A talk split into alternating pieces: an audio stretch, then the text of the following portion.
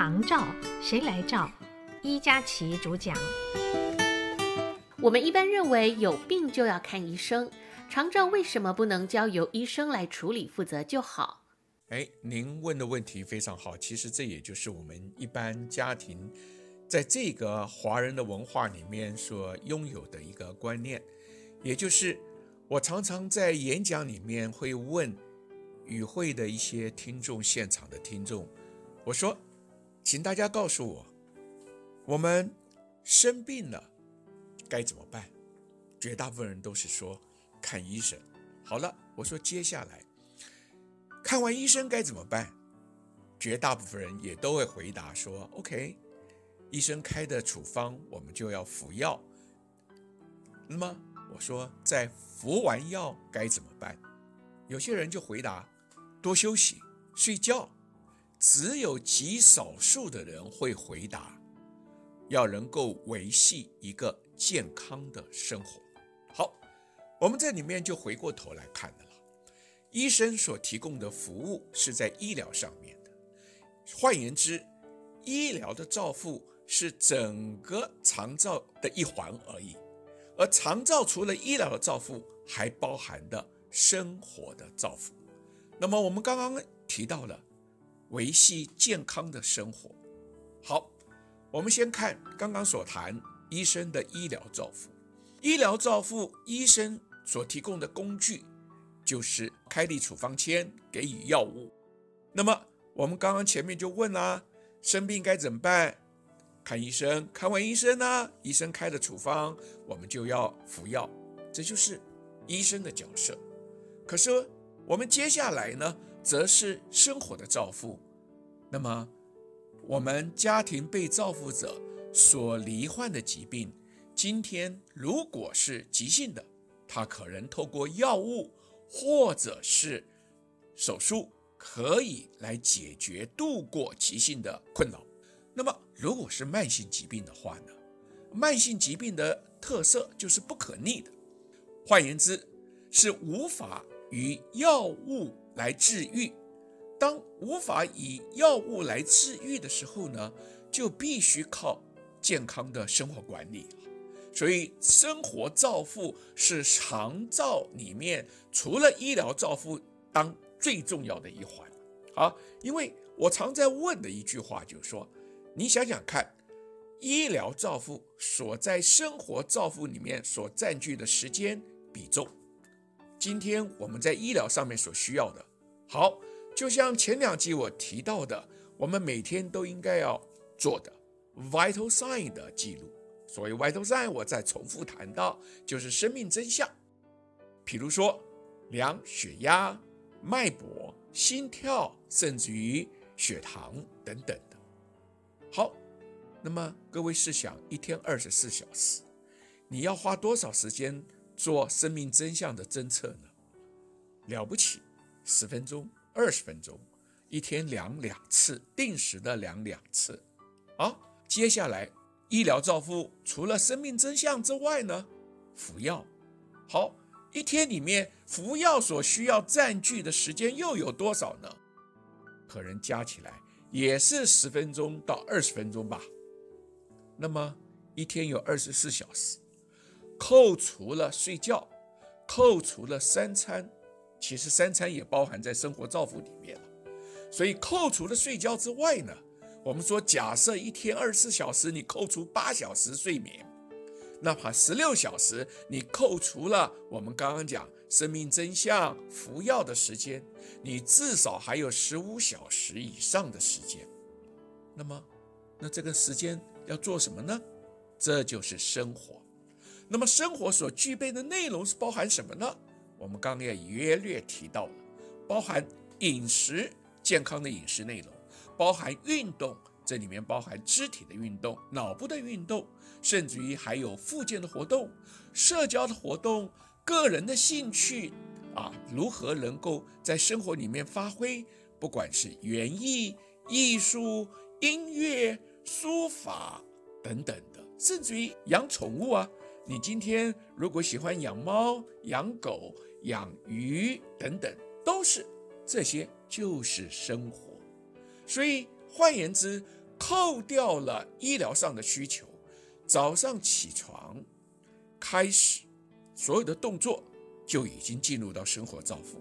那么到了厕所去刷牙、盥洗，这也就是生活照护。甚至于开始用早餐，这也是生活照护。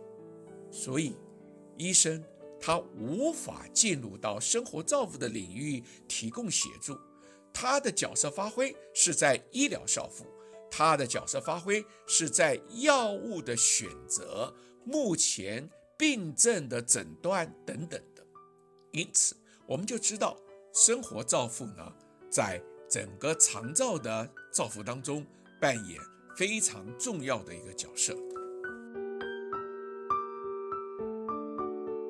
如果医生无法处理长照，其他医疗人员可以帮忙处理长照吗？我们这样子说，不能说医生不能处理长照，只是说医生在长照中的角色是偏重在医疗部分，而医疗的部分呢，它比较着重在有关药物啦、疾病的诊断啦、症状的一个判断啦等等的。好，那么医疗这个领域里面还有其他的角色，譬如说包含的护理师、社工师、职能治疗师、物理治疗师、心理咨商师等等的。那么这些也都会在政府的长照二点零服务当中提供专业性的服务。我们曾经提到过，政府虽然有长照二点零，可是它所提供的服务是无法完全满足每一个家庭的需求，尤其是啊，我们说长照评估里面一到八级所提供的服务对象是从第二级到第八级，越高的级数，比如说六级、七级、八级，它所需要的长照服务更多，的的确确。长照二点零也会提高更多的服务的时数，可是再怎么多，他也不可能一天二十四小时能够完全满足。所以，我们知道如何在医疗服务上面，除了医生的角色，我们知道如何来希望医生提供一些我们所需要的医疗上的专业知识之外，我们也能够。找寻其他的医疗专业人员协助我们在长照照护上面，尤其在生活照护方面，譬如说，我们说职能治疗师或者物理治疗师方面，我们今天要谈到非药物的生活方式，我们今天要谈到附件的内容，这些则就是职能治疗师跟物理治疗师。传递他们的专业，告诉我们可以在家庭里面做哪些非药物的生活、非药物的活动。那么进一步的啊，我们的肢体怎么样避免长辈退化？物理治疗师、职能治疗师也可以告诉我们如何让长辈鼓励长辈来做上肢的运动、下肢的运动，在家里面就可以进行的运动等等。啊，甚至于物理治疗师或职能治疗师也可以帮我们设计一些家庭可以运用的简易的器材啊，让这些长辈在家庭里面进行这些复健活动或者进行肢体活动的时候，也充满着更多元化的乐趣啊。那么进一步来讲，如果当长辈，比如说需要在皮肤上进行照护。前两集我们提到有关尿布的更换，有关尿布是使用，它可能会造成皮肤上的，比如说尿布疹、湿疹等等的问题。这个时刻，护理师就能够提供我们如何在皮肤上的照护来进行更进一步的预防、防范湿疹、尿布疹等等的发生。那么，我们前两集也提到的翻身摆位，好的。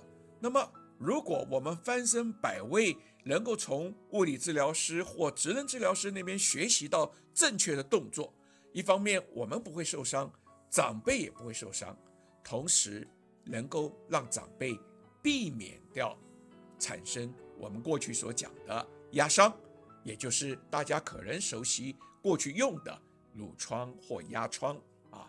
那么现在新的名称叫压伤。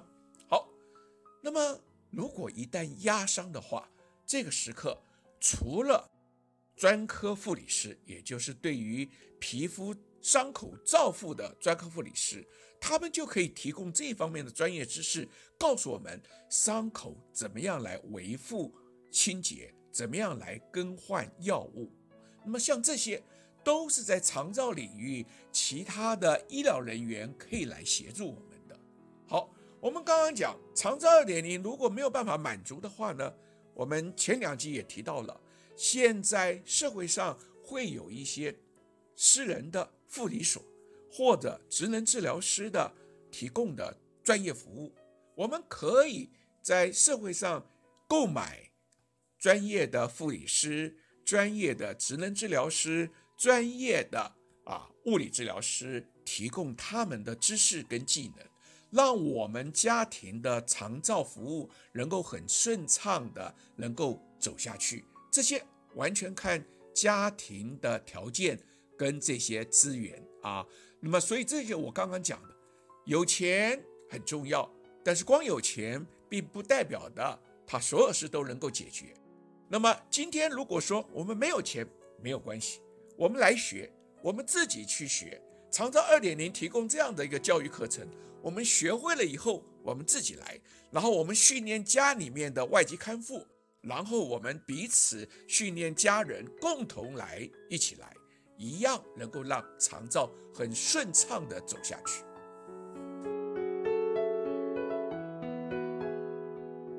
长照无法靠医疗，那么该靠什么？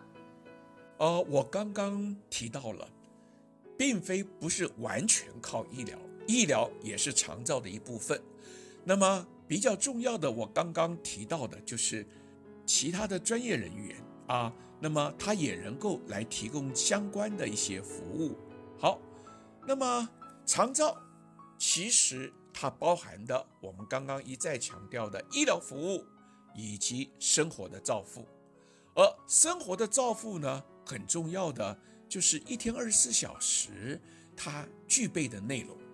好，我们知道所有的慢性疾病，它没有办法靠药物能够治愈，而生命要持续的能够延续下去，它就是要靠生活。